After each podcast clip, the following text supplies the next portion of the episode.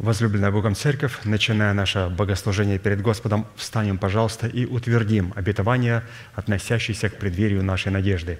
Да воцарится воскресение Христова в наших телах. Аминь. Пожалуйста, будем петь псалом.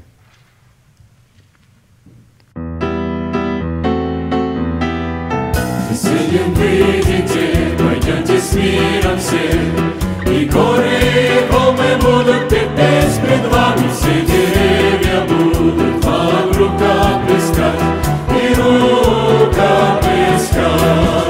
И все деревья поле будут вам рукам искать. Поле будут вам рукам искать. Поле будут вам рукам искать. С весельем видите. И все поле будут вам рукам искать. Деревья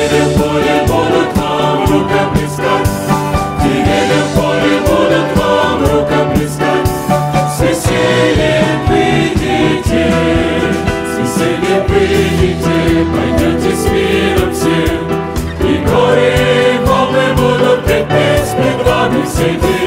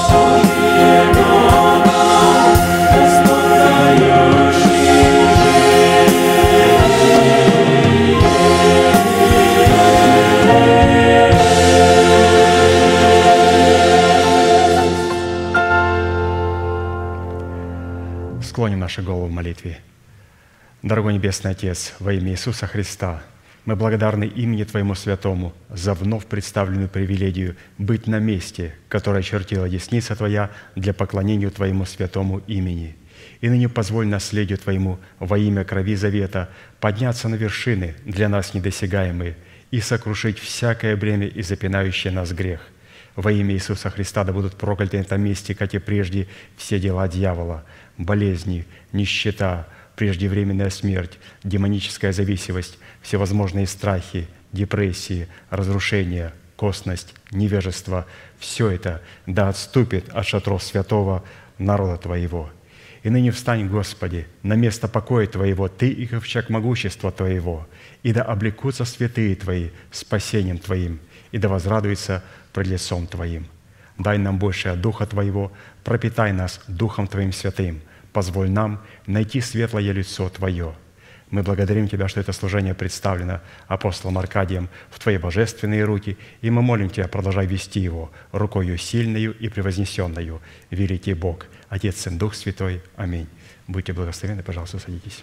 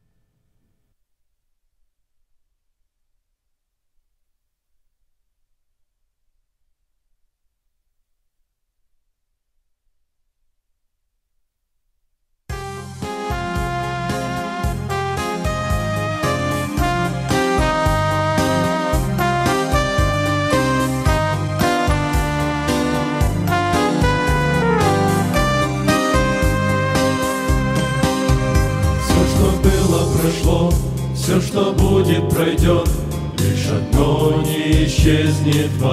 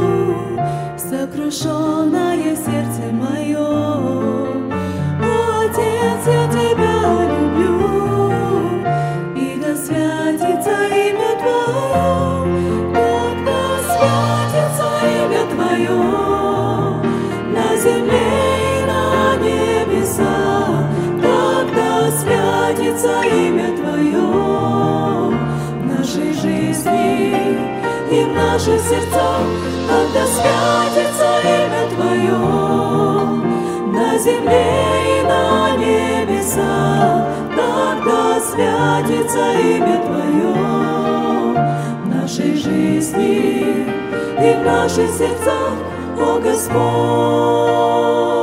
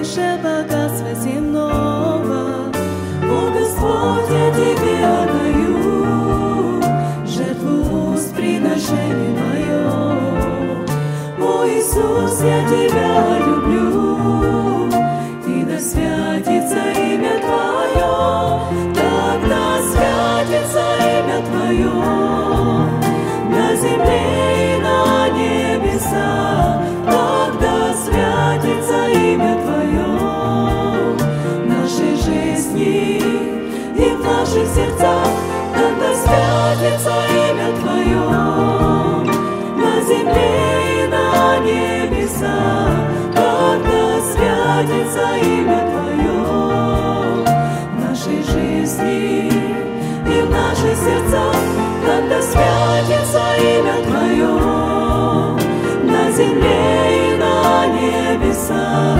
Тогда святится имя Твое в нашей жизни и в наших сердцах, о Господь.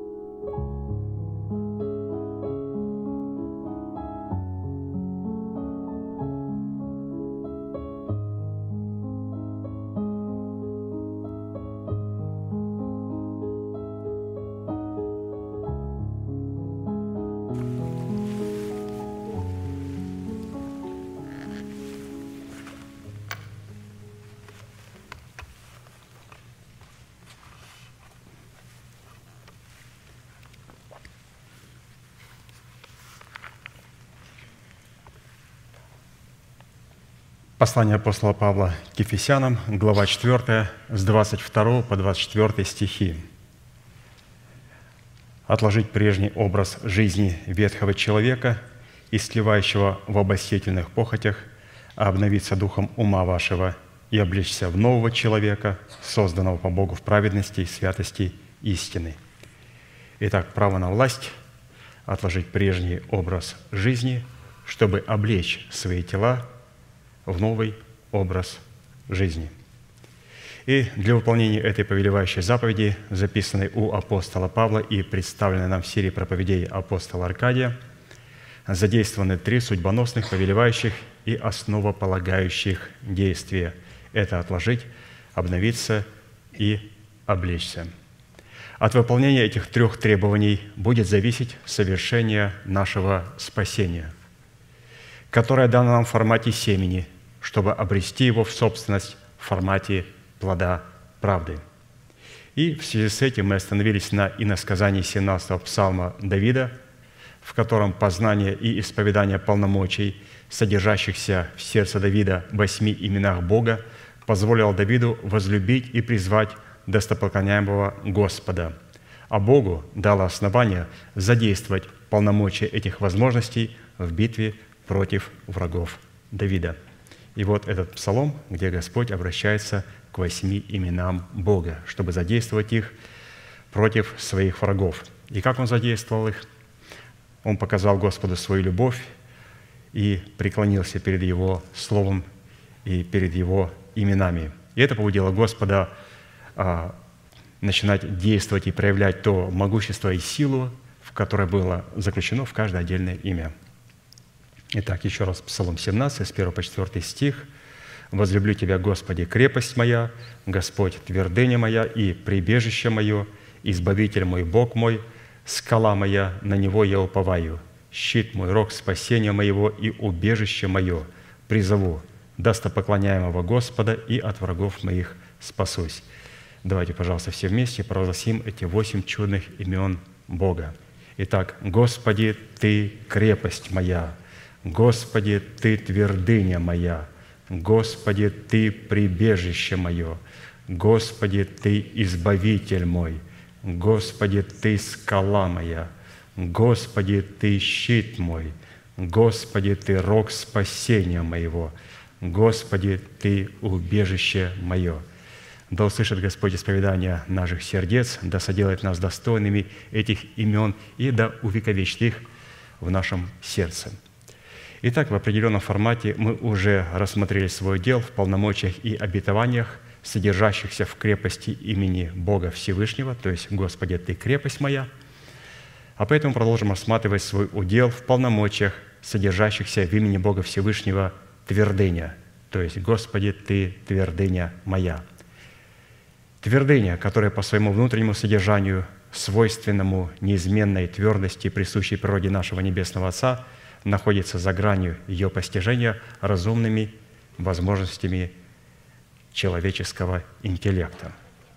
Итак, в Писании определение твердый по отношению к природе Бога окрашивается в такие оттенки.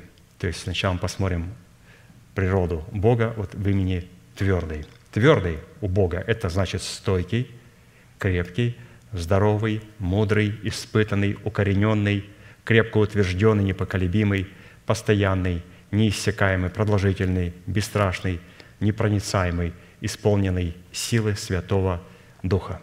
Это вот такой у нас Господь. Разумеется, не только Господь, таким был а, Сын Божий, такими были посланники Божии, и таким призваны являться, конечно же, и мы с вами. А вот свойство слова «твердыня» по отношению непосредственно имени Бога Всевышнего находится в Писании в таких определениях, как твердыня – это камень, скала, тяжесть, гиря, вес и весы. И, разумеется, очень богатая семантика, но я обратил внимание сюда, когда пастырь дает какое-то определение. Вот смотрите, высокое определение твердыня. Камень. Можно было бы поговорить подробно о камне. Скала. Можем поговорить о скале. Тяжесть, гиря, вес, весы. Но пастырь всегда выбирает такие определения, в которых ну, мы никак не ожидали увидеть Бога твердыня. Ну как можно было увидеть, Господь, Ты твердыня меня а, в чашах Божьих, в весах Божьих, в измерениях Божьих? Твердыня – это, ну, камень ну скала, ну тяжесть. И как можно было увидеть его в суде Божьем, имя Бога твердыня, в весе Божьем. Поэтому я обратил внимание, что всякий раз, когда есть какое-то а, слово среди всех определений, которое мы мало знаем, пастор на него делает определение а, и особенную такую точку ударения и открывает смысл. Вот давайте прочитаем. Таким образом, в полномочиях имени Бога твердыня – сокрыта способность Всевышнего судить и взвешивать на весовых чашах своего правосудия всякое сотворенное им творение, чтобы дать возмездие каждому в соответствии его веса. А посему обладать полномочиями Всевышнего, содержащимися в твердыне его имени, это обладать властью на право судить как самого себя, так и тех людей, которые находятся под нашей ответственностью, но только в границе заповедей и уставов Господних или же взвешивать как свои слова и поступки на весовых чашах правосудия Всевышнего, так и слова и поступки людей, которые находятся под нашей ответственностью. И чтобы усвоить и облечься в неземное свойство твердости, содержащееся в имени Бога Всевышнего, которое восполняет наше алканье и жажды и приводит нас к власти над нашим призванием, нам необходимо будет рассмотреть четыре вопроса. Первый – чем по своей сущности является твердость. Второе. Какое назначение в наших молитвах призвано выполнять свойства твердости. Третье. Какую цену необходимо заплатить, чтобы облечься в свойства твердости. Четвертое. По каким результатам следует судить, что мы действительно обладаем достоинством твердости. В определенном формате мы уже рассмотрели первые два вопроса, а посему сразу обратимся к рассматриванию третьего вопроса. И вот вопрос третий, но в более обширном определении – какую цену необходимо заплатить, чтобы обладать правом на обличение нашего духа в достоинство твердости Божией, чтобы Бог мог получить основание хранить нас в своем совершенном мире. Как написано, твердого духом ты хранишь в совершенном мире, ибо на тебя уповает Он. Исайя 26, 3. И мы рассмотрели а, четыре цены и остановились на цене пятого условия, и цена пятого условия за право обладать твердостью Бога состоит в том, чтобы внедрить в свое призвание порядок Бога. Или же подчинить свое призвание порядку Бога посредством суда правды. Такая уникальная цена, что мы не будем обладать твердостью Бога, если у нас будет полный беспорядок в нашем сердце, беспорядок в нашей голове, беспорядок в наших отношениях с мужем и женой, с детьми, беспорядок в церкви. То есть, когда мы заходим, и вот в церкви беспорядок, беспорядок в церкви, как неоднократно пастор подчеркивает, хулиганствующая харизматия. Что такое? Там нету порядка. Там нету порядка. Ну, это говорит о том, что эти люди не могут соработать с именем «Господи, Ты твердыня моя». Вы скажете, а баптисты – Ну, баптисты, они находятся в порядке, потому что они спят на собрании. Если бы они проснулись, они вели себя как харизматы. Но их усыпили, и поэтому, когда они просыпаются к концу собрания, это уже кончилось. Да, ну все. Это их одна мама родила. Понимаете? И тех, и тех жалко. Порядок Божий – это когда можно слышать муху, и при слышании мухи у человека волосы дыбом стоят в присутствии Бога. О, вот так. Писание говорит, что когда они заходили против Божии, у них волосы дыбом стояли, и они боялись пошевелиться. Люди падали в присутствии Бога. И было сильнейшее помазание и напряжение. А когда люди спят, или когда люди прыгают там и а, делают какие-то непонятные действия, это не порядок Божий. То есть люди не сработают с именем Бога твердыня. Итак, давайте прочитаем об этом порядке, где он должен присутствовать. Исход 18 глава, 21-23 стих. «Ты же усмотри из всего народа людей способных, боящихся Бога, людей правдивых, ненавидящих корость.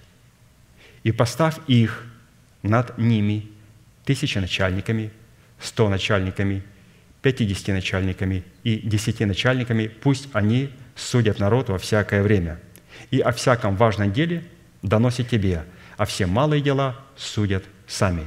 И будет тебе легче, и они понесут с тобой бремя. Если ты сделаешь это, и Бог повелит тебе, то ты можешь устоять. То есть вот здесь слово «ты можешь устоять», Господь будет сработать с тобою в имени твердыня. Он поможет тебе быть твердым, то есть способность устоять. Да и весь народ сей будет отходить в свое место с миром.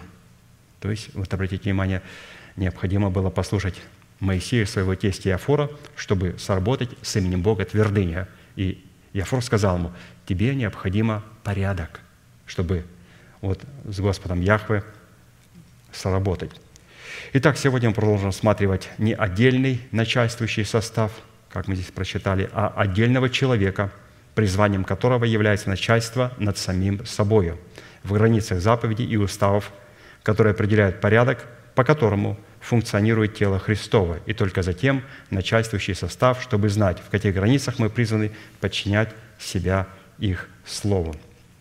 И для этого давайте обратимся к начальной фразе рассматриваемого нами текста, который звучит так «Ты же усмотри из всего народа людей способных, боящихся Бога, людей правдивых, ненавидящих корость, и поставь их».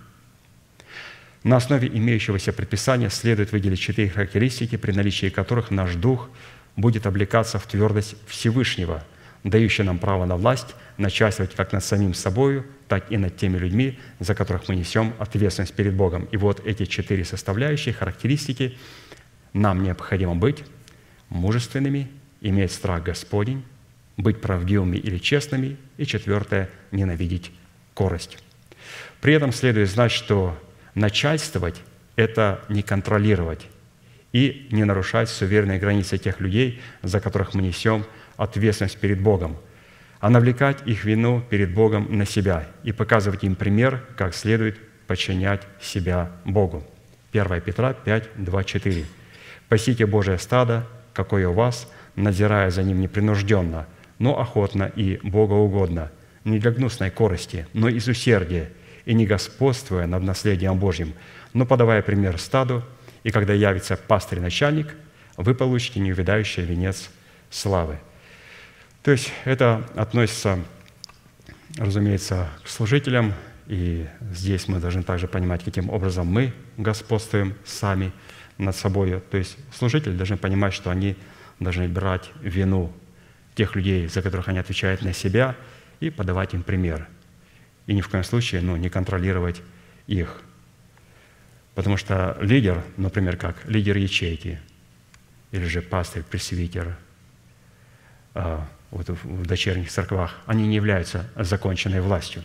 И поэтому, если человек, например, удовлетворен ответом лидера или же пресвитера, пастыря церкви, он может обратиться к выше стоящему человеку. И это нормально – потому что на всех пастырях, во всех церквах и дочерних церквах, и также во всех ячейках а, служитель не является несущий там служение законченной властью. Законченной властью является человек, который представляет отцовство Бога. И то есть, если другие помощники также не смогут дать удовлетворительный а, нам ответ, то, разумеется, можно же обратиться напрямую и спросить, не смогли вы, пожалуйста, спросить у пастыря вот этот вопрос. И в этом нет ничего зазорного. И, конечно же, ему могут передать, пастырь, вот такой-то человек спрашивает такой вопрос. Скажите, пожалуйста, как правильно его решить? И, разумеется, а, нам надо понимать, что, а, как Моисей сказал, что есть все-таки маловажные дела и есть важные дела. И иногда человеку кажется, что у меня все очень важное, все очень важное, а у всех очень все маловажное. Ну, здесь надо определиться и все-таки провести эти грани, что маловажные дела все-таки мы призваны сами решать и позволить все-таки лидеру ячейки или же пресвитеру, пастырю решить эти вопросы. А есть немаловажные вопросы, где можно непосредственно обращаться к вышестоящим. Итак, а, мы с вами рассмотрели две характеристики. Первая характеристика дающая нам право на власть облекать свой дух в твердость Всевышнего, чтобы начальствовать над собой, это способность быть твердым и мужественным. Вторая характеристика, дающая нам право на власть облекать свой дух в твердость Всевышнего, чтобы начальствовать над собой с усердием, это иметь страх Господень. И третья характеристика, на которой мы сегодня будем продолжать рассматривать ее – Третья характеристика, дающая нам право на власть облекать свой дух в твердость Всевышнего, чтобы начальствовать над собою, это быть правдивым или честным. Быть правдивым или честным – это стоять на страже кодекса правды, по которому нам следует мыслить, говорить и поступать. То есть кодекс есть в нашей стране, американский кодекс, кодексы есть в церквах, по которому необходимо а, как вести, что необходимо делать, как относиться друг к другу, какие есть права у членов церкви, какие есть права у пастыря церкви. То есть здесь уже непосредственно все основано на Слове Божьем. И также существует кодекс правды, когда мы это Слово Божие вносим в свое сердце, чтобы у меня, в моем естестве а, был полный божественный порядок. То вот нужен кодекс правды, который будет меня учить, как мыслить, что говорить и как поступать. И вот одно из мест Писания, которое содержит в себе некоторые из составляющих Кодекса правды. 1 Фессалоникийцам, 5 глава, с 15 по 24 стих. «Смотрите, кто кому не воздавал, чтобы кто кому не воздавал злом за зло, но всегда ищите добра и друг другу, и всем. Всегда радуйтесь, непрестанно молитесь, за все благодарите, ибо такова о вас воля Божья во Христе Иисусе». Духа не угошайте, пророчество не уничижайте. Все испытывайте, хорошего держитесь, удерживайтесь от всякого рода зла. Сам же Бог мира да осветит вас во всей полноте, и ваш дух, и душа, и тело во всей целости да сохранится без порока в пришествии Господа нашего Иисуса Христа. Верим, призывающий вас, который и сотворит сие». В данном месте Писания представлены роли Бога и человека – дающая нам право на власть облекать свой дух в твердость Всевышнего, чтобы начальствовать над собою. Если мы выполним свою часть работы, то у Бога появится основание выполнить обещанную им часть работы, чтобы осветить нас во всей полноте, так, чтобы наш дух, душа и тело могли сохраниться без порока в пришествии Господа нашего Иисуса Христа. Наша роль в освящении призвана сохранять наше посвящение – в котором мы могли бы непрестанно приносить Богу жертву хвалы, представлено в данном месте Писания в десяти составляющих порядка закона правды, стоящего на страже святости и истины. И вот эти десять составляющих, которые, опять же, были взяты из послания к фессалоникийцам, 5 глава, с 15 по 24 стих.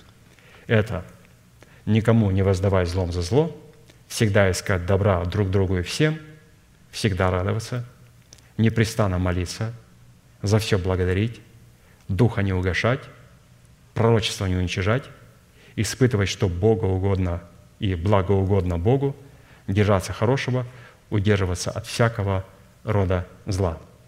Итак, каждый из десяти приведенных признаков находится друг в друге, исходит друг из друга, усиливает друг друга, дополняет друг друга и определяет истинность друг друга.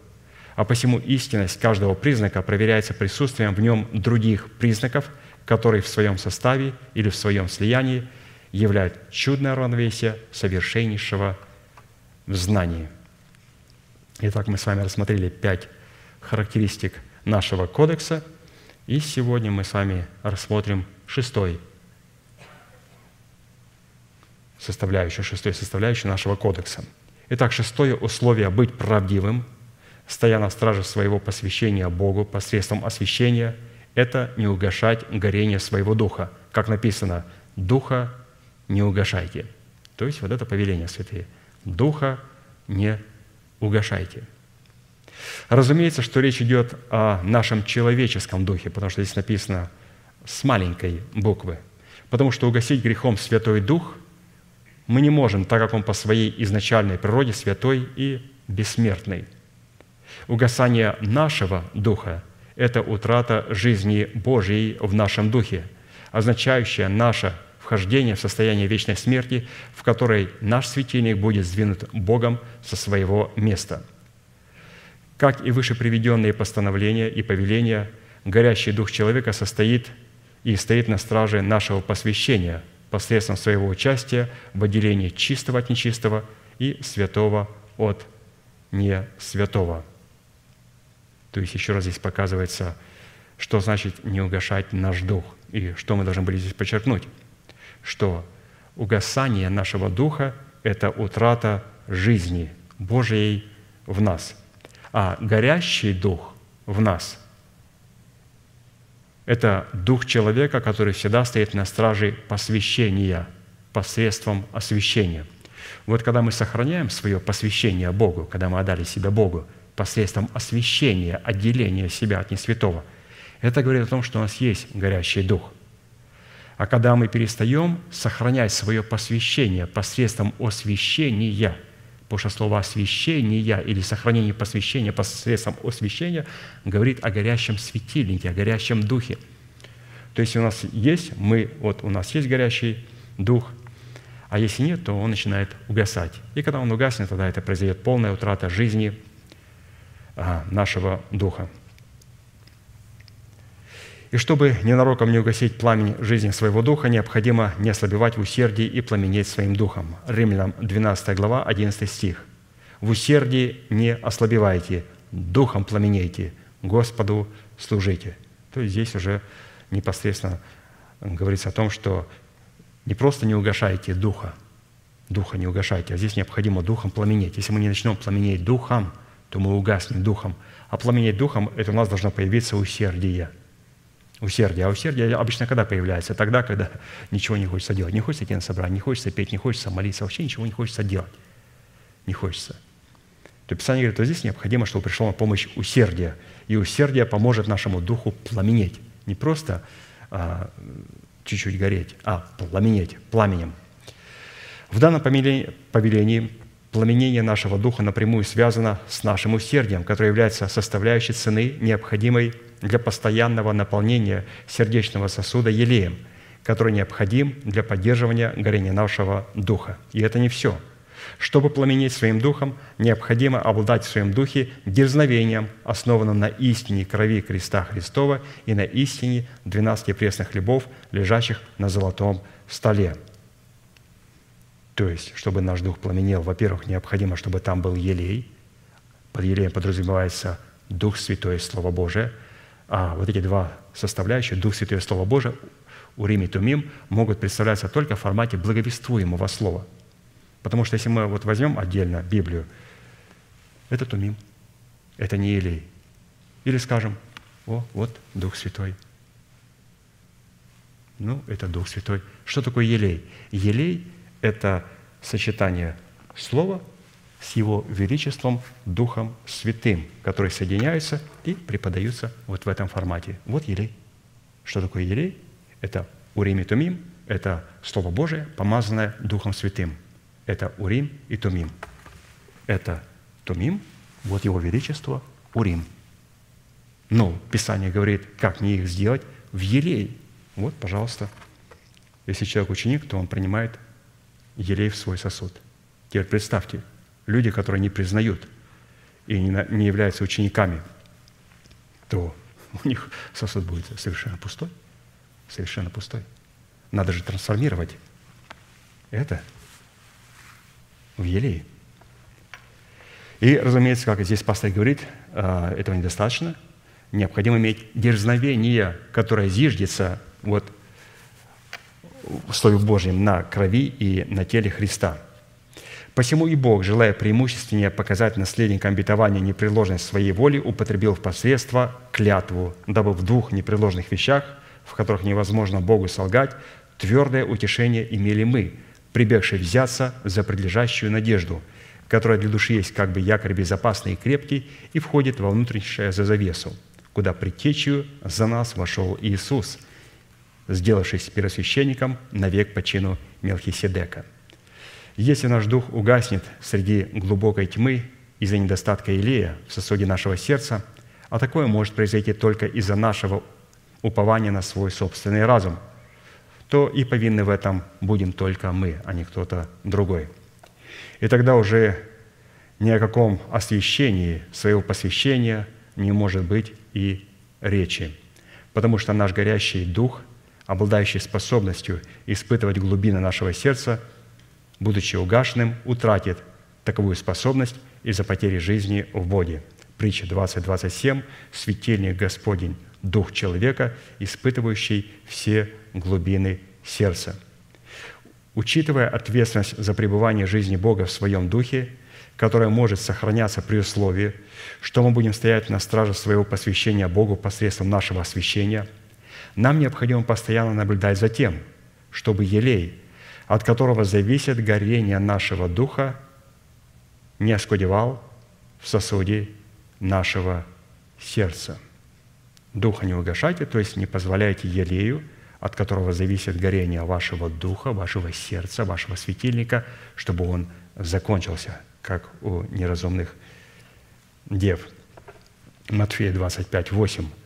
«Неразумные же сказали мудрым, дайте нам вашего масла, потому что светильники наши – гаснут.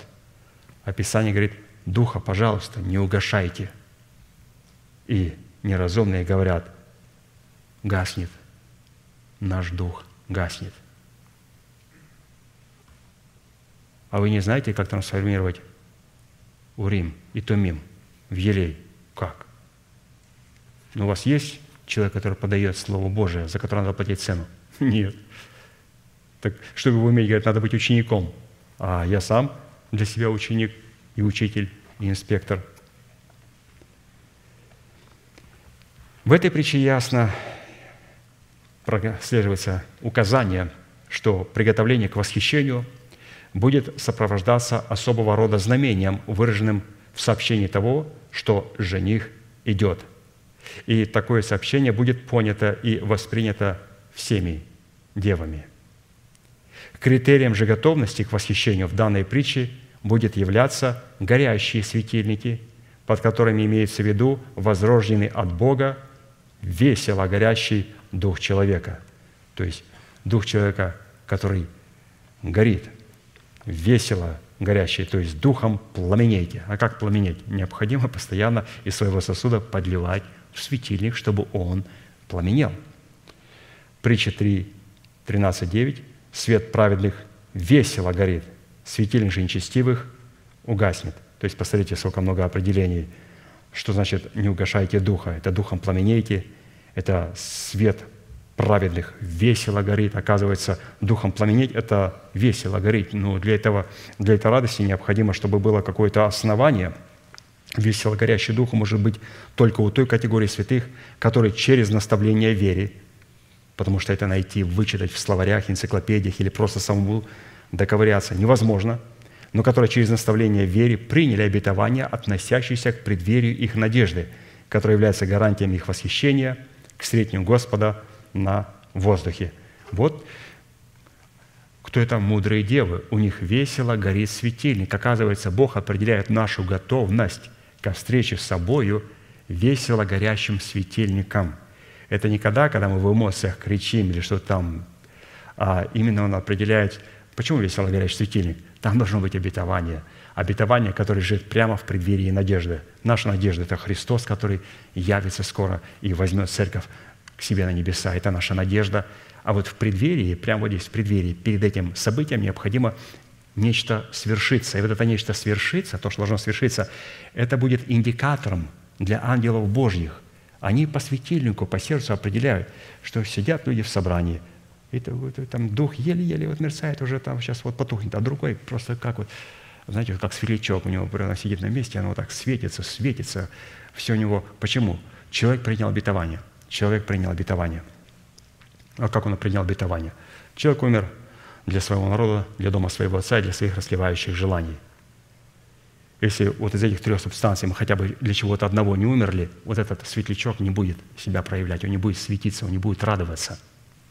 Почему? Потому что либо наши собственные желания загасят эту радость, либо наш дом, либо наш народ, они будут предназначены для того, чтобы это обетование убить, чтобы не дать ему проявиться. Но свет праведных весело горит, а вот светильник у нечестивых угасает. То есть здесь говорится, почему нечестивый, потому что нечестивый – тот, кто, тот, кто был святой.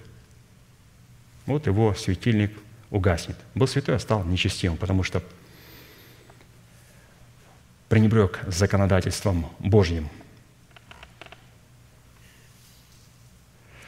Глубины нашего сердца, в которых находится сосуд для содержания елея, поддерживающего горение нашего светильника, призваны особо охраняться нами – потому что именно эта часть нашего сердца является содержателем источника жизни вечной, представляющей Христа. То есть наши сосуды, насколько они важны, что насколько их надо беречь. Вот более всего храни сердце твое. Что вы имеете в виду? Вот этот сосуд, который имеет в себе елей, елей, который облекает наше сердце в радость. Вот это надо хранить святые – Оказывается, сохраняя этот сосуд с елеем, мы храним то обетование, которое мы приняли, и которое, э, от которого пламенеет наше сердце. Только при горящем светильнике мы способны испытывать или исследовать все глубины своего собственного сердца. Еще раз, притча 20.27, светильник Господень – Дух человека, испытывающий все глубины сердца. Испытывать глубины своего сердца – это исследовать и рассуждать об откровениях Бога, содержащихся в елее – находящегося в сосуде нашего сердца. Именно весело горящий светильник делает нас живыми для Бога и мертвыми для греха. Откровение 3, 15, 16.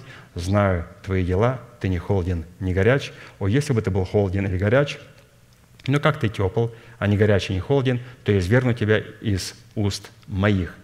Однако именно момент пробуждения, который в данном случае определяется временем исполнения обетования, относящихся к преддверию нашей надежды, обнаружится, что определенной категории святых, которые не имели в себе плода рассудительности Христовой, их светильник вместо того, чтобы весело гореть, начнут катастрофически гаснуть.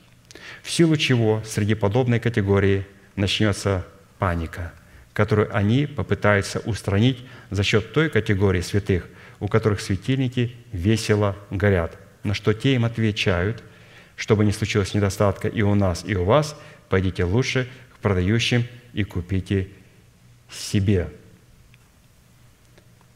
Потому что они-то попросили, дайте нам вашего масла. Они говорят, ну, вот так это не дается масло. Вот масло – оно вот так не, не дается. Отсюда переливается. Слушайте, подлейте нам, пожалуйста, немножечко. Он говорит, ты что? Так не делается. Ну, если я подолью, у меня потухнет. А как делается? Даются два материала. Тумим, Его Величество Урим. Оно выражает себя в Слове Божьем, и вот это елей необходимо принять. Так оно не передается о чем вы говорите? Это же абсурд. Из этого ответа становится ясным, что приобретение масла связано с определенной ценой, которую необходимо было платить в свое время человеком, продающим масло. Под елеем в сердце всегда просматриваются две владычественные инстанции, предстоящие перед Богом всей земли. Это истина Слова Божия и Святой Дух, открывающий эту истину в сердце – и при том, как мы еще раз сказали, что эти две истины, Слово Божие и Дух Святой, они не представлены отдельно. Это здесь, а это здесь. Оно должно быть все здесь. Вот елей. И вот этим мы призваны наполнить свой сосуд, чтобы он весело горел. И вот поэтому и определяется а, наличие того обетования, которое мы имеем и ожидаем в преддверии исполнения нашей надежды.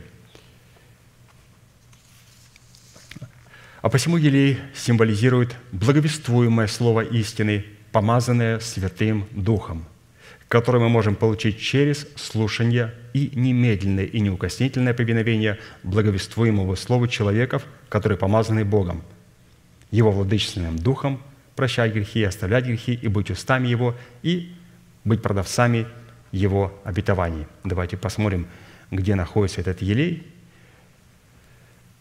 у кого он находится, не просто где. Вот это, это неправильно, и где. У кого? Вот, у кого? Скажите, пожалуйста, а где его купить? Обратите внимание, они не сказали ему а, какой-то адрес или вот купите. Они, они сказали точно, у кого купить. Оказывается, есть тот, кто его продает. И вот два места Священного Писания, чтобы подтвердить эту мысль. Иоанна 20 глава, 21-23 стих. Иисус же сказал им вторично своим апостолам, «Мир вам, как послал меня Отец, так и я посылаю вас». Сказав это, дунул и говорит, примите Духа Святаго. Кому простите грехи, тому простятся, на ком оставите, на том останутся. Еще одно место, 2 Коринфянам 1, 20. «Ибо все Божии обетования в нем да и в нем аминь, в славу Божию через нас». То есть опять здесь говорится, автором является, разумеется, апостол, и он здесь говорит, что через апостолов Господь дает все обетования, они являются «да» и в нем «аминь», но только через божественный порядок, то есть через тех людей, вот эти все обетования, потому что все обетования, они представлены в формате елея.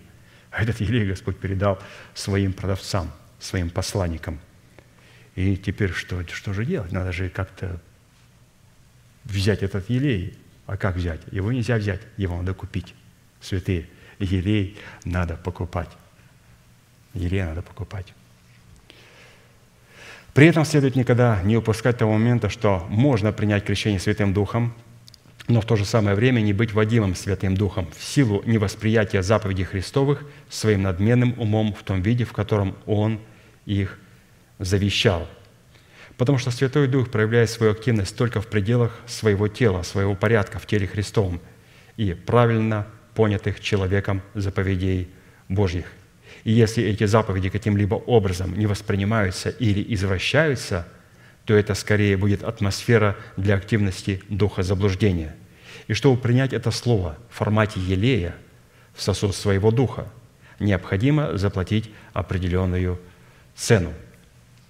Во-первых, необходимо признать над собой статус определенного собрания, которое является матерью всем нам.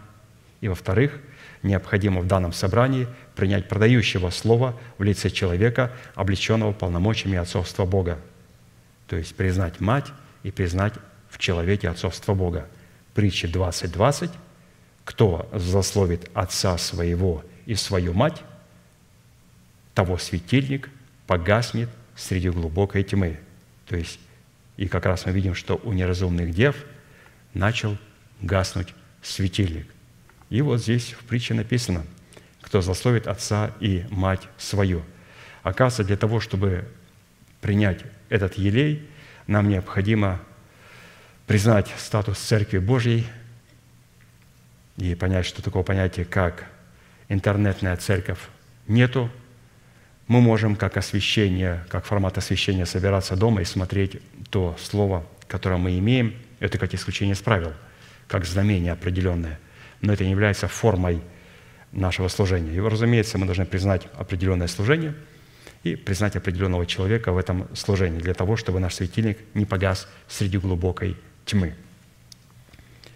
Если мы желаем воспользоваться Словом, но в то же самое время не принимаем над собой власти человека, через которого это Слово нам посылается, оно никогда не преобразуется в наших сосудах в елей – то есть это очень важно, святые, здесь вот подчеркнуть. Очень важно. Вот это красивое слово.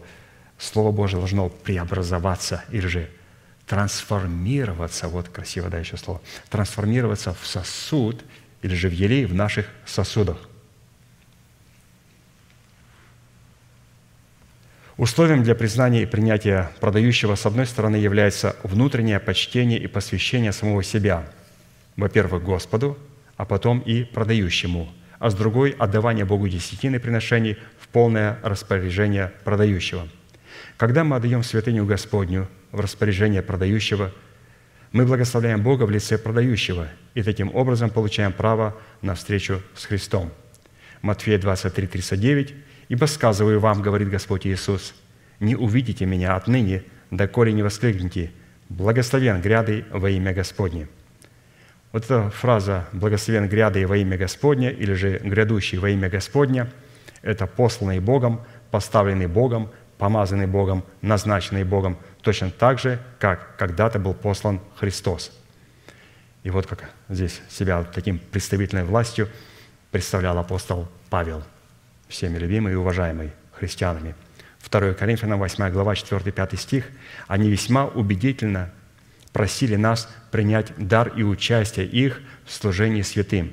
И не только то, чего мы надеялись, но они отдали самих себя, во-первых, Господу, потом и нам по воле Божьей.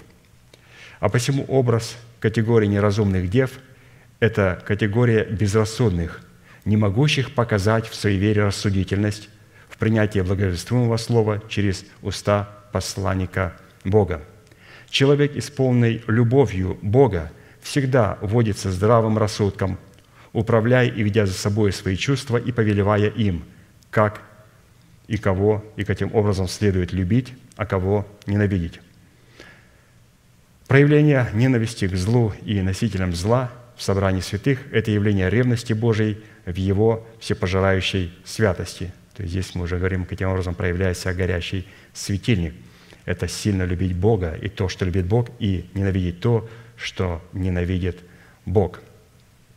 И чтобы показать своей вере любовь Божию в рассудительности, нам необходимо будет сработать с Богом, задействуя при этом ум Христов, содержащий в себе достоинство рассудительности. Греческое слово, с которого переведено слово «рассудительность», это ум или способность рассуждать. Под рассудительностью, призванной содержаться в вере нашего сердца, однозначно имеется в виду ум Христов, призванный являться разумной сферой нашего духа. То есть мы здесь, видите, как переходим к рассудительности. Рассудительность, то есть каким образом у нас появляется рассудительность. То есть это как раз и есть наличие а, елея в нашем сердце и присутствие этого елея а, в горящем светильнике. Рассудительность. Рассудительность. Еще раз давайте прочитаем, что такое рассудительность. Вот вас спросят, вот сейчас сказали, вот что это такое рассудительность? Рассудительность – это ум Христов, призванный являться разумной сферой нашего духа. Или же это учение Иисуса Христа, которое находится в нашем сердце и которое призвано обновить мое мышление, мою душу. Это есть рассудительность. Почему Писание говорит «мудрые и неразумные»? Как неразумные? Ну, и золотая головка, они же все вроде понимали. Ну, то, что вот, они понимали, потому что они брали определенной логикой. Э, ну, определяется во время того, когда прозвучал голос, вот выходите, вот жених идет, выходите к нему навстречу, в том, что, оказывается, тот елей, который был у неразумных дев, он не был содержимым сосуда. Они не взяли с собой сосудов, потому что их не было. И в этих сосудах не было елея – у них не было рассудительности. Вот почему называется неразумные, то есть у них не было рассудительной Христовой. А человек мудрый – это человек мудрый дев, пять дев, мудрый.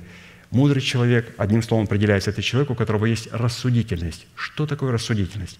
Рассудительность, она пребывает здесь, Христова. Но как она получается и пребывает здесь? Тогда, когда я принимаю благовествуемое слово, а это происходит тогда, когда я могу трансформировать Слово Божие и Дух Святой в елей через благовествуемое Слово, признавать человека Божьего, которого Бог не дал, и вкладываю в свое сердце, и потом из этого сосуда начинаю постоянно подливать свой сосуд. Рядом стоящий человек тоже горит, вроде бы неплохо молится, цитирует места Священного Писания, но в полночь образуется катастрофа. Человек в панике, говорит, у меня дух гаснет. А у другого человека он не гаснет. Почему? Потому что суть-то, что человек подливал в свой светильник? Он подливал свои собственные понимания, свои собственные трактаты. А мы не исходим из этого, мы исходим из того елея, который мы имеем в нашем сосуде. Поэтому мудрые девы – это у кого есть рассудительность, и неразумные, которые прибегают к своему интеллекту. Называют это елей и Святого Духа. А это не елей Святого Духа, это просто их интеллект, которым они себя подогревают. Рассудительность, которой человек выражает свой ум, вместо того, чтобы выражать ум Христов, который представлен в благовествуемом слове и в учении Иисуса Христа, пришедшего в плоти, такой человек не имеет никакого отношения к елею, призванному содержаться в сосуде нашего сердца –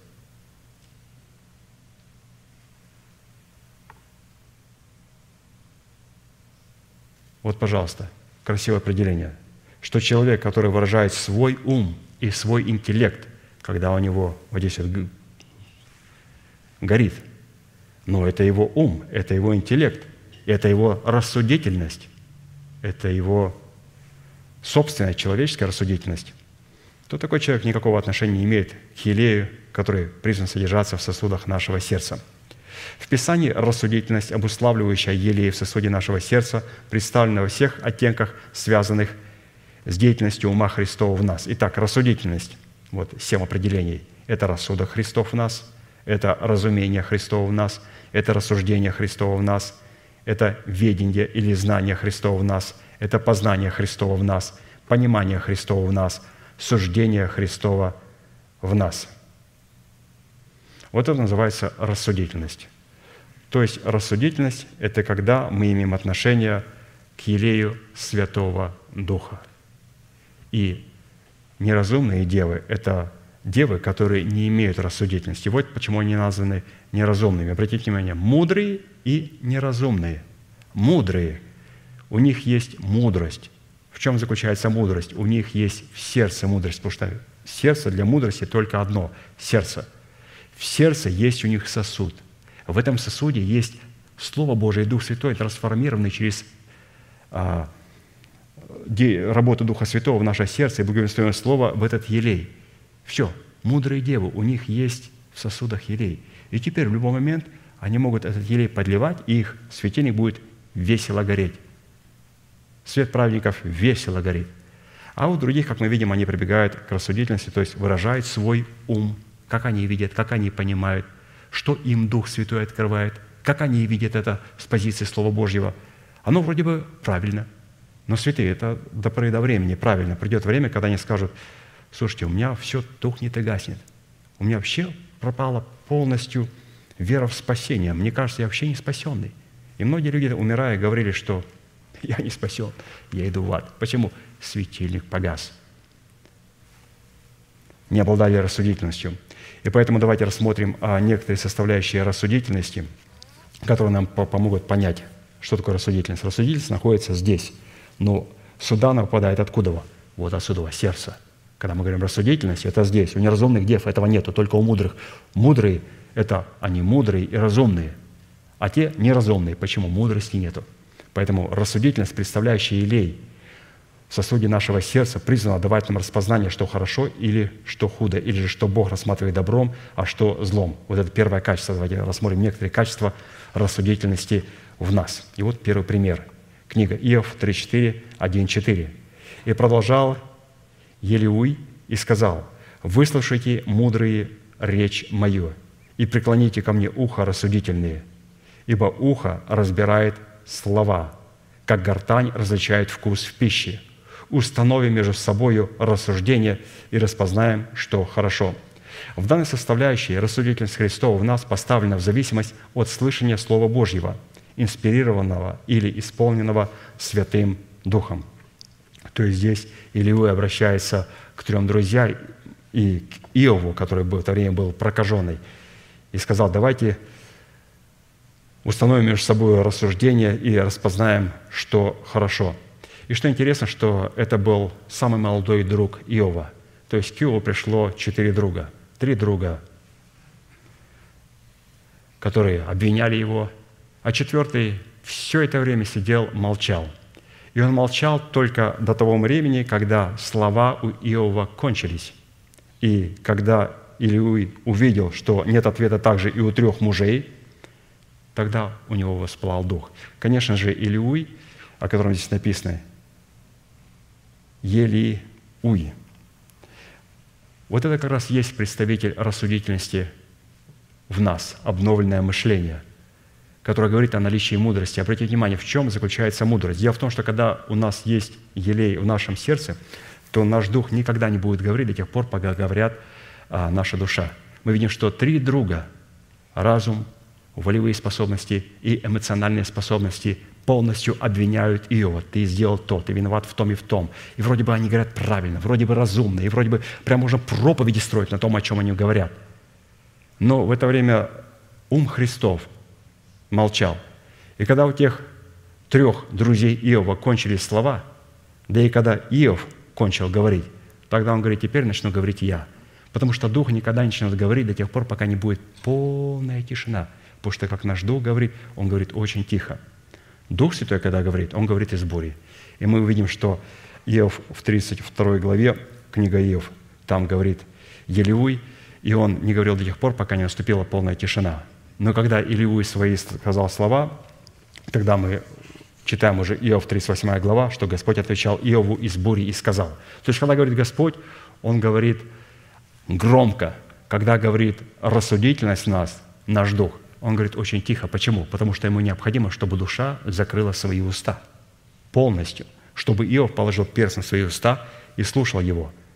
И чтобы наша разумная, волевая и эмоциональная сфера пришли в полный штиль и в полный покой, им нечего было отвечать. И тогда уже непосредственно наш, наша рассудительность, ум Христов начинает говорить, и таким образом Господь получает после Елеуя говорить из бури. А поэтому главным врагом любви Божией в предмете его рассудительности в данной ситуации является неспособность нашего сердца к слышанию Слова Божьего. То есть до тех пор, пока у нас говорят три друга, наш собственный разум, наши волевые способности, наши эмоциональные способности, мы не можем слышать Слово Божьего. А Слово Божие Бог никогда не будет говорить из бури до тех пор, пока не наступит полный штиль и до тех пор, пока наш дух, рассудительность Христова, Илюи не скажет свое слово, он много глав говорит. И старцы, открыв рты, слушают его. Он говорит, я молод летами, и я слушал вас. Потому что Писание говорит, почему он слушал их? Потому что вначале душевное, потом духовное. И когда душевное закроет свои уста и скажет, ну все, мы теперь уже ничего не можем говорить, у нас все истощилось. Тогда вот рассудительность Христова начинает говорить. И после рассудительности Христовой Господь начинает отвечать Иову из бури, говорит, а ну-ка припаяшься, муж. Я буду тебя спрашивать, а ты мне отвечай. То есть вот так происходит, интересно. Второе, мы говорим сегодня о рассудительности. Рассудительность, представляющая елей в сосуде нашего сердца, определяется способностью приобщать нас к жизни Божьей. Ефесянам 4, 17, 18. Посему я говорю и заклинаю Господом, что вы более не поступали, как поступают прочие народы, по суетности ума своего, будучи помраченные в разуме, отчуждены от жизни Божьей по причине их невежества и ожесточения сердца их». И еще одно место, Деяния, 7 глава. «Жестоковыйные люди с необрезанным сердцем и ушами, вы всегда противитесь Духу Святому, как отцы ваши, так и вы. Кого из пророков не гнали отцы ваши? Они убили предвозвестивших пришествие праведника, которого предателями и убийцами сделались ныне вы». То есть, если сочетать вот эти два места, то здесь говорится, каким образом рассудительность Христова в нас проявляет себя. Это свет, несущий жизнь вечную, который призван управлять всем нашим естеством и отделять запросы духа от запросов нашего тела.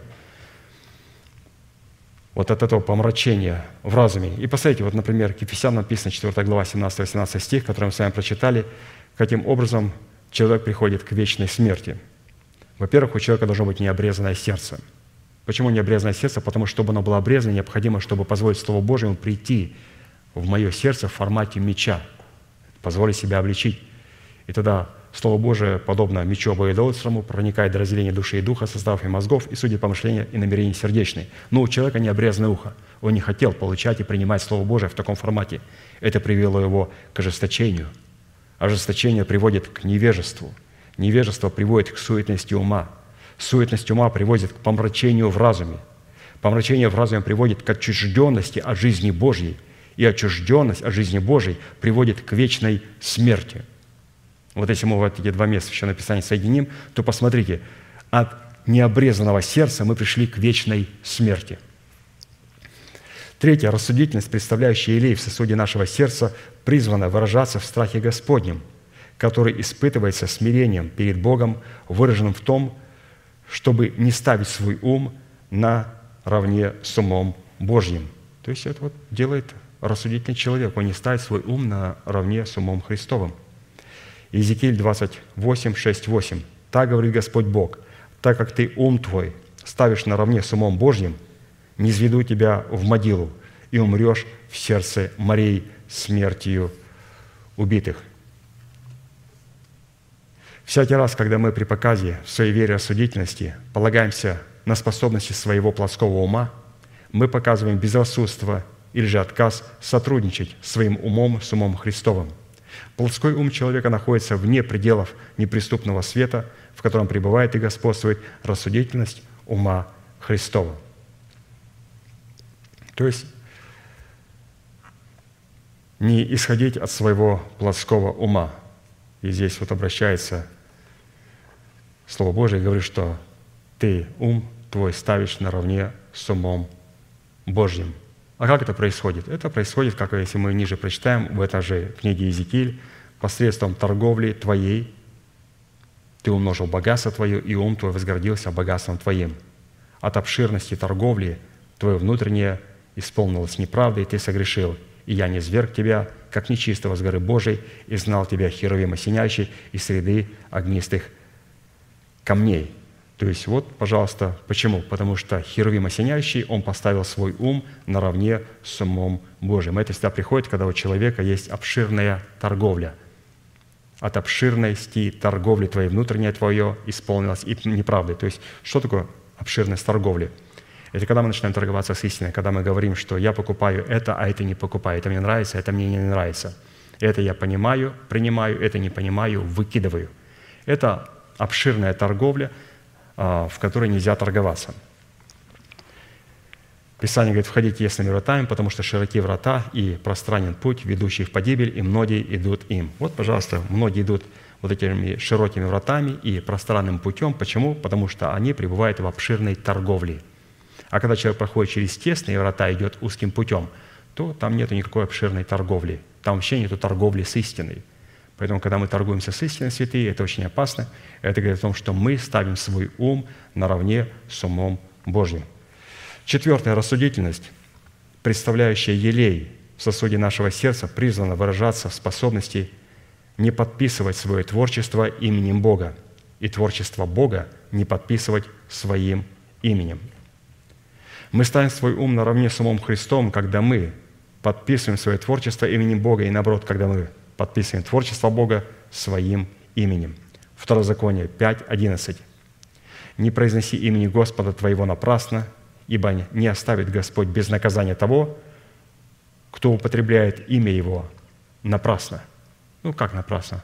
Дух Святой мне показал, Дух Святой мне сказал. То есть любое, что с ними не происходит, это Дух Святой. А вы знаете, это, ну, вы когда-нибудь видели, чтобы человек подписывался с другого человека – ну так, если иногда люди делают, чтобы, например, мужа говорят, там, жены нету, ну подпишись. Ну, я это понимаю, это нормально. Но когда мы подписываемся росписями Духа Святого, Дух Святой мне сказал, Дух Святой мне показал, Дух Святой меня наставил. И вот такие вот нельзя делать росписи и подписи – Употреблять напрасно имя Божие означает незаконно клясться именем Бога или же незаконно присваивать себе клятвенное обетование Бога, принадлежащее детям Авраама, вернее, тем людям, которые обладают верой Авраама. Вот, пожалуйста, еще один пример. Иеремия 14, 14. «И сказал мне Господь, пророки пророчествуют ложное именем Моим.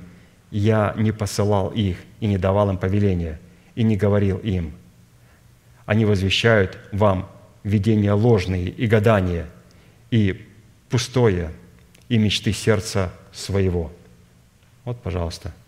Господь говорит, я их не посылал, они вам возвещают пустое и мечты своего собственного сердца. Видения ложные и гадания ложные. Поэтому, когда мы принимаем вот такие вот послания от людей, то в этих посланиях нету совершенно никакой жизни – Поэтому, если Дух Святой не послал человека, но человек расписывается подписью Духа Святого, то вот то слово, которое он говорит, оно имеет в себе смерть и несет в себе разрушение. 2 Коринфянам в 3 главе написано, «Он дал нам способность быть служителями Нового Завета, не буквы, но духа, потому что буква убивает, а дух животворит». То есть, обратите внимание, то есть Дух Святой будет животворить только то слово и тех людей, которых Он посылает и которым Он давал повеление – но не те, которые используют Его имя для того, чтобы представлять людям свои пустые мечты своего собственного сердца. И также еще одно место, Иоанна 6, 63, слова, которые говорю я, вам суть дух и жизнь. Опять же, обратите внимание, в них присутствует жизнь, в них присутствует елей для нашего светильника. Почему? Потому что Господь был, разумеется, послан Богом, и Господь дал ему повеление для своих детей – через Господа Иисуса. Поэтому он говорит, что слова, которые я говорю, они обладают в себе жизнью. Но когда мы принимаем слово человека, которого не послал Бог в нашу жизнь, несмотря на то, что они будут звучать очень правильно и очень привлекательно, они будут нести с собой смерть. Пятое. Рассудительность, представляющая елей в сосуде нашего сердца, призвана выражаться в способности оберегать нас от зла. Притча 2, 10, 12. «Когда мудрость войдет в сердце твое, и знание будет приятно душе твоей, тогда рассудительность будет оберегать тебя, разум будет охранять тебя, дабы спасти тебя от пути злого, от человека, говорящего ложь. Вот, пожалуйста, если у нас будет рассудительность, то Господь нас будет оберегать от таких людей, которых Бог не послал в нашу жизнь. Вот, вот, вот с чего начинается святая рассудительность. На какую приманочку мы ловимся, на какого червячка мы ловимся – вот поэтому Господь определяет, в какие сети Он нас ловит. Поймал, собрал в сосуды рыбу, а другую выкинул. Не в море, а выкинул в преисподнюю. Люди говорят, повезло той рыбе, которую выкинули, а этих сосуды собрали. Нет, их выкинули в помойку, в гиену. Им очень не повезло, которые не попали в сосуд Божий. Так при отсутствии ума Христова невозможно отличать добро от зла и давать определение злу и добру. И будем помнить, что зло – это любая добродетель, исходящая из плоти и инспирированная плотью, в то время как добро – это неукосительное повиновение порядку Бога, содержащемуся в заповедях, уставах и постановлениях Бога. Вот как вот сказал Самуил Саулу, «Ибо непокорность есть такой же грех, что волшебство, и противление тоже, что идолопоклонство. За то, что ты отверг слово Господа – и он отверг тебя, чтобы ты не был царем». То есть вот он не смог себя сохранить, Саул, от зла, не смог утвердить свое царство, потому что прибегал к своему собственному уму. Шестое. Рассудительность, представляющая Илей в сосуде нашего сердца, призвана выражаться в способности познавать, что есть воля Божия, благая, угодная и совершенная. Римлянам 12 глава, 2 стих. «Не сообразуйтесь с веком сим, но преобразуйтесь обновлением ума вашего, чтобы вам познавать, что есть воля Божия благая, угодная и совершенная». Из данной констатации следует, что если ум Христов, как составляющая рассудительности Христовой, не будет помещен в наше сердце, у нас не может быть и никакой возможности познавать волю Божью и возрастать в любви Божьей. Потому что преобразовываться в образ Божий посредством своего обновленного ума означает – возрастать в любви Божьей, в мужа совершенного, в меру полного возраста Христова. Так как мера полного возраста Христова – это не что иное, как дерзновение, выраженное в готовности встретить своего Господа как жениха с горящими светильниками. И условием для такого дерзновения призвана являться реализация обетования, относящейся к преддверию нашей надежды, или же к преддверию встретения Господу на облаках. И заключительное. Напомню, святые, мы сегодня говорим о том, что такое рассудительность. Каким образом а, необходимо духа своего не угошать. Не угошать своего духа – это вот обладать рассудительностью, рассудительностью Христова. Что такое рассудительность Христова? Это то, чем обладали мудрые девы – Мудрые девы обладали рассудительностью, их светильники горели. Почему они обладали? Потому что в их сосудах был елей, которое они приняли, или же Дух Святой и Слово Божие, которое они смогли трансформировать формат елея в своем сердце, и которые они брали из своего сердца, потом поддевали в свой светильник, и их свет весело горел. А это очень важно, святые, чтобы наш свет весело горел. И вот этот весело горящий свет, или же вот этот светильник, это есть рассудительность. Рассудительность, которая не была у неразумных дев. Рассудительность. Седьмая. Рассудительность, представляющая елей в сосуде нашего сердца, это способность предохранять нас от преткновения. И вот посмотрите, вот тоже а, это делает рассудительность. Притча 3, 21, 24. «Храни здравомыслие и рассудительность, и они будут жизнью для души твоей и украшением для шеи твоей. Тогда безопасно пойдешь по пути твоему, и нога твоя не споткнется. Когда ляжешь спать, не будешь бояться, а когда уснешь, сон твой приятен будет». Из данной констатации следует, что если ум Христов в формате рассудительности Христовой не будет помещен в сосуд нашего сердца в достоинстве елея, за который заплачена настоящая цена, то у нас не может быть и никакой возможности получить для своей души жизнь вечную, чтобы избежать преткновения. Результатом преткновения является отсутствие жизни вечной, а вернее разрушительное влияние смерти – Римлянам 9:33, как написано, «Вот полагаю в Сионе камень преткновения и камень соблазна, но всякий верующий в него не постыдится, то есть не приткнется». А ведь Господь положил этот камень в лице Господа Иисуса Христа, и Он называет его, Господа Иисуса Христа, вот этим камнем преткновения. И он был положен намеренно. Почему? Ключевое слово мы проверяем, святые – рассудительность. Люди, которые не обладают рассудительностью, они приткнутся на слове и на том на человеке, на который предлагает нам Слово Божие. Люди, которые обладают рассудительностью, никогда не приткнутся. И поэтому, когда люди притыкались на Христе, обратите внимание, как он легко это переносил. Он очень это легко переносил. Почему? Это очень важная составляющая рассудительность. Это говорит о том, что у человека сердце пустое, светильник его погас – там нету елея, там нету сосуда, и поэтому у него нет рассудительности.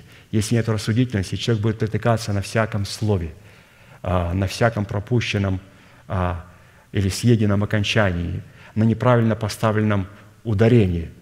Вот Господь надо ставить человека, вот который вот такие вещи делает. Вы думаете, как он будет, Господь Иисус Христос, с преткновением? Как на него притыкаться? Вот ты посмотришь, красавец – его Величество, как на него притыкаться. С него иконы писать надо. А он берет вот такого ставить человека, который проглатывает окончание и не может хорошо читать по-русски, и говорит, читай. Я говорю, Господи, притыкаться будут. Читай. А как ты хочешь, чтобы проявился, вот свое преткновение проявил? Вот так вот. Читай. И видите, вы не притыкаетесь. Вы не притыкаетесь. О чем это говорит святые? У вас есть рассудительность. Почему у вас есть рассудительность? Потому что рассудительность – это елей в нашем светильнике. Почему он у вас горит? Во время ночи у многих погас. Потому что у вас есть в сердце сосуд, в котором тоже есть елей. Что это за елей? Это способность трансформировать Его Величество Слово Божие, Его Величество Дух Святой формат – благовествуемого Слова, перед которым мы преклоняемся, принимаем его в свое сердце и из своего сердца начинаем радостно гореть перед Богом. Хорошо, святые, будем молиться и благодарить Бога за то слово, которое мы имели, и радоваться перед Богом, пламенеть Духом. Будьте благословенны вашей молитве, будем молиться, пожалуйста.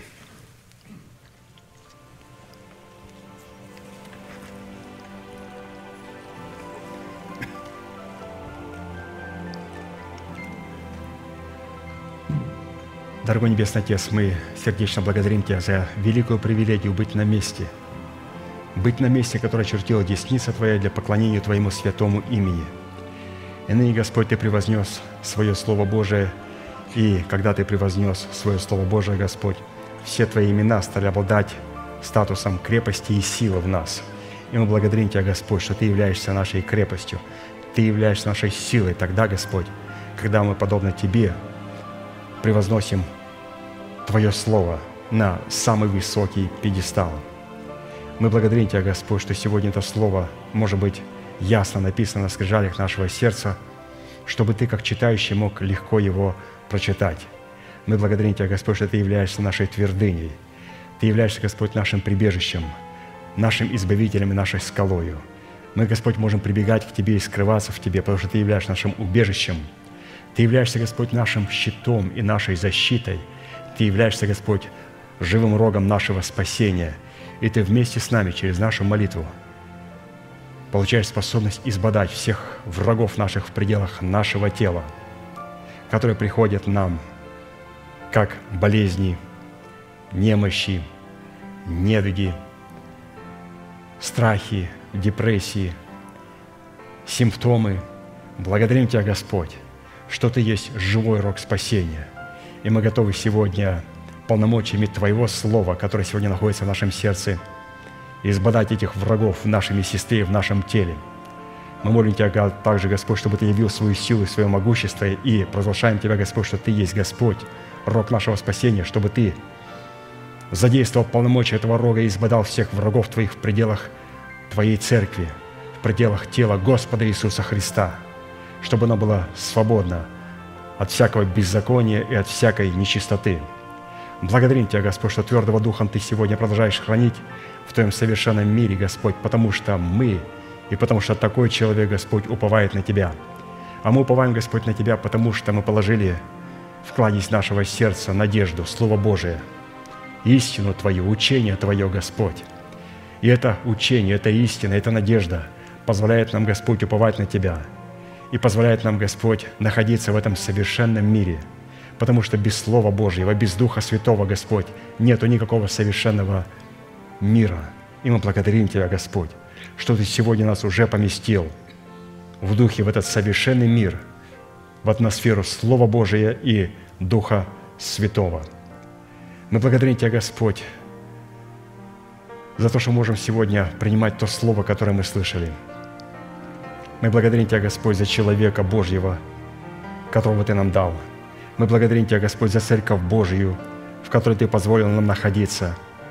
Мы благодарим Тебя за Сион. И мы благословляем, Господь, Церковь, мы благословляем нашу Мать. Мы благословляем человека, который сегодня представляет для нас отцовство Бога, Господь, для того, чтобы нам быть благословенными. Мы благодарим Тебя, Господь, что Ты сохранил это место, потому что беззаконные и нечестивые люди неоднократно покушались на это место, чтобы уничтожить его и чтобы забрать это место у Тебя. Но Ты, Господь, положил память святого имени Твоего на этом месте, и Ты не позволил беззаконникам и нечестивым надругаться над Твоей святыней, над Твоим местом. И молим Тебя, Господь, чтобы Твоя память пребывала на этом месте и в будущем, потому что Ты, Господь, поставил Твою отметину, и это было, Господь, Твое избрание, чтобы здесь мы могли возвеличивать Тебя и преклоняться перед Тобой, и трепетать, Господь, перед Словом Твоим. Ты благоволил поставить здесь престол, потому что здесь, Господь, присутствует Твоя правда и Твой суд. Здесь присутствует Твое Слово. И мы благодарим Тебя, Господь, что Твой престол, престол Слова Божия, находится в Церкви Божьей. И не только, Господь, в нашей церкви поместной, но также, Господь, в Твоей церкви по всему лицу земли. Мы благодарим Тебя, Господь, за церковь, благословляем ее, благословляем каждого святого, каждого святого в церкви. И благословляем, Господь, и молимся за них. И мы молим Тебя, Господь, чтобы Ты очистил церковь Твою от всяких лукавых людей, и чтобы наполнил церковь Твою людьми рассудительными – который обладает умом Христом и рассудительностью Христовой в своем сердце и в своем мышлении. А для этого, Господь, позволь нам сегодня поблагодарить за то Слово, которое мы имеем и которое мы приняли в свое сердце. Поблагодарите, Господь, за человека, через которого мы смогли это принять, за нашего пастыря, брата Аркадия. Мы молим Тебя, Господь, чтобы ему дано было Слово еще более и более. Мы благодарим Тебя, Господь, что Ты наполняешь этого человека Твоими откровениями Божьими, мы молим Тебя, чтобы Он устами своими, с дерзновением мог продолжать возвещать тайну Божию, Твоего, Господь, благовествования. Мы благодарим Тебя, Господь, что Ты раскрываешь тайну Твоего благовествования через Твоих посланников. Ты раскрывал ее через Своих апостолов. Ты открыл, Господь, и раскрываешь, и расширяешь эти же обетования через посланников и Твоих апостолов последних дней. И мы благодарим Тебя, Господь, за то обетование, которое Ты нам открыл в преддверии нашей надежды, чтобы светильник, Господь наш, весело горел, чтобы нам дать рассудительностью Христовой в нашем мышлении и мудростью в наших сердцах. Мы благодарим Тебя, Господь, за то Слово и за того человека, через которого, Господь, мы принимаем. И мы молим Тебя, Господь, чтобы он мог проповедовать это Слово и дальше с дерзновением, несмотря на то, что он продолжает сегодня исполнять посольство Христова на том месте, где он находится, любя, молясь и поддерживая церковь Твою в молитве. И мы, Господь, также поддерживаем, молимся Его и за Его супругу, сестру Тамару. Мы благословляем, Господь, их из святого храма Твоего. Мы любим их, мы ценим, Господь, мы ожидаем их, и мы хотим, Господь, их видеть здесь, и мы благодарим Тебя, Господь, что пройдет время, и мы это увидим.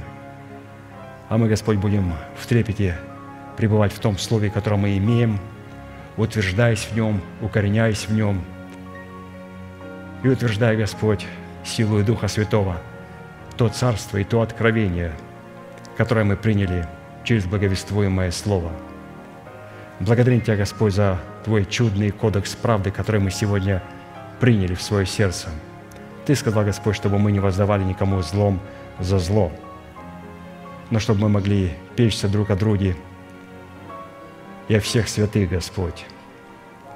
И если возможно, с нашей стороны Ты сказал, что мы имели мир со всеми людьми, но только Ты сказал не с беззаконными и не с нечестивыми, чтобы мы также прекратили всякое общение с людьми, которые не имеют никакого отношения к Тебе, потому что худые сообщества развращают добрые нравы и лишают нас рассудительности. Поэтому, Господь, если мы находимся на этом месте, и у нас есть близкие друзья, люди неверующие, люди, которые не почитают Тебя, Господь, мы делаем решение прямо сейчас во имя Сына Твоего Иисуса Христа, для того, чтобы сохранить свой светильник и не погибнуть. Во имя Иисуса Христа мы заканчиваем дружбу с людьми неверующими – и делаем решение дружить со святыми людьми, несмотря на то, что у этих святых людей могут быть определенные, может быть, недостатки, слабости, но, Господь, это Твои дети. Это Твои дети, ради которых, Господь, Ты умер. И поэтому мы делаем решение во имя Господа Иисуса Христа прямо сейчас разрушить всякую дружбу и окончить всякую дружбу с людьми неверующими. И нашим близким другом является Господь Иисус Христос – Нашим близким другом является человек, через которого мы принимаем Слово Божие, и также те святые, которые мы можем послужить благодатью Божьей, святым детям Божьим. Мы благодарим Тебя, Господь, что мы можем всегда искать добра друг другу. Мы благодарим Тебя, Господь, за присутствие сверхъестественной радости. Ты сказал, всегда радуйтесь. И мы благодарим Тебя, Господь, что сегодня была радость представлена в формате великой дисциплины, дисциплины нашего ума и нашего сердца – и мы сегодня, Господь, облекаемся в эту великую радость и радуемся перед Тобою, Господь. И наш свет весело горит. Наш светильник продолжает, Господь, весело гореть перед Твоим святым лицом. Потому что, Господь, мы всякое время, когда нас постигают определенные тяжелые события, мы можем прибегнуть и взять елей, которая находится в сосуде нашего сердца, мудрость Божию, и поместить ее в свое мышление, рассуждать над ней – молиться ей, благодарить Тебя за эту истину. И таким образом, Господь, наш светильник начинает весело гореть перед Твоим лицом. Благодарим Тебя, Господь, что мы можем непрестанно гореть и непрестанно молиться, потому что, Господь, мы внесли начальствующее учение наше сердце, но прежде, Господь, Ты позволил нам очистить наше сердце от всяких мертвых дел – от всякой так называемой нашей человеческой добродетели, которая нам казалась в наших глазах добром, но, Господь, Ты называл это злом, потому что не Ты нам повелел это делать, а мы сами себя послали, мы сами себя повелели, но не Ты, Господь. И Ты сказал, что если Ты не повелел, если Ты не послал, если Ты не сказал через Свое Слово, то всякое добро, которое кажется добром в наших глазах, для Тебя оно будет злом. Поэтому, Господь, мы делаем решение оставить всякое добро в наших глазах – который в Твоих глазах является злом, во имя Сына Твоего Иисуса Христа. Мы за все Тебя, Господь, благодарим. Благодарим Тебя за наше спасение. Благодарим Тебя, Господь, за то, что Ты нам сегодня даровал спасение в этих чудных откровениях и в этом чудном Слове. Мы благодарим Тебя, Господь. Ты сказал, Господь, также Духа не угашайте. И мы продолжаем, Господь, сегодня пребывать в этом Слове, для того, чтобы светильники наши продолжали гореть. Мы решили, Господь, не идти сквозь широкие врата. Мы решили не идти пространным путем. Мы также отказались найти какие-то способы войти сквозь тесные врата со своим собственным багажом. Ты сказал, что многие поищут войти со своим собственным багажом в тесные врата и не смогут пройти сквозь тесные врата, освободиться от всякого багажа в лице нашего народа, в лице дома нашего Отца и своих собственных желаний, для того, чтобы, Господь, представлять Твои божественные интересы, для того, чтобы, Господь, принять Твой елей, Твой, Твое Слово – помазанное Духом Святым в свое сердце и иметь право на рассудительность в своем мышлении. Благодарим Тебя, Господь. Ты сказал, Господь, что когда такая рассудительность войдет в нас, она будет оберегать нас. Мы молим Тебя, Господь, продолжай нас оберегать через Твою рассудительность, через Твою мудрость, через то Слово, Господь, которое мы сокрыли в своем сердце. И благодарим Тебя – что, сокрыв сердце в своем, сокрыв Слово в нашем сердце, мы, Господь, освобождаемся от всякого рода преткновения. Потому что нам, Господь, некуда идти. Ты имеешь глаголы вечной жизни. И мы радуемся, Господь, что мы можем быть на том месте и слышать то Слово, и пребывать в том Слове, и исповедовать то Слово, Господь, которое имеет в себе жизнь Господь, мы любим это Слово, мы ценим это Слово. Мы благодарим Тебя, Господь, за право исповедовать Слово, в котором есть жизнь. Потому что Ты передал нам его через человека, которого Ты издревле от начала имел, и наделил его, Господь, своим посланничеством, наделил его, Господь, своей премудростью, наделил его, Господь, своей любовью к людям, способностью снисходить к ним, любить их, ценить их – мы благодарим Тебя, Господь, что мы можем принимать Твое Слово из Твоего источника, и что Твои слова, Господь, Ты сказал, есть Дух и жизнь. И мы принимаем Твое Слово в формате Духа и жизни. И мы молим Тебя, Господь, чтобы этот Дух и жизнь, наполнившая наш Дух, пребывающая в нашей душе, в нашем разуме, могла также коснуться и покрыть полностью наше тело. Да воцарится, Господь, воскресение Христова в наших телах – и да будет прославлено Твое великое имя, имя Отца и Сына и Святого Духа. Аминь. Отче наш, сущий на небесах, да святится имя Твое, да придет царствие Твое, да будет воля Твоя и на земле, как и на небе. Хлеб наш насущный, подавай нам на каждый день, и прости нам долги наши, как и мы прощаем должникам нашим – и не веди нас в искушение, но избавь нас от лукавого, ибо Твое есть царство и сила и слава во веки. Аминь.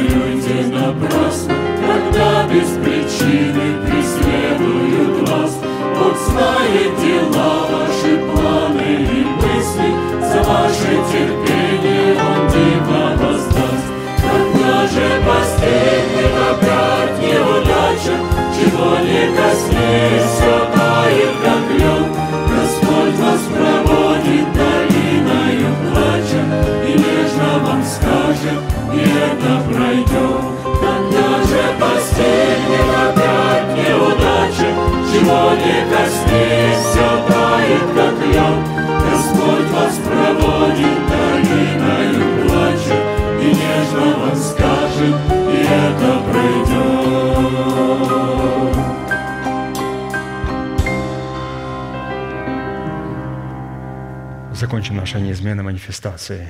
Могущему же соблюсти нас от падения и поставить пред славою Своею непорочными в радости, единому, премудрому Богу, Спасителю нашему, через Иисуса Христа, Господа нашего, слава и величие, сила и власть прежде всех веков, ныне и во все веки.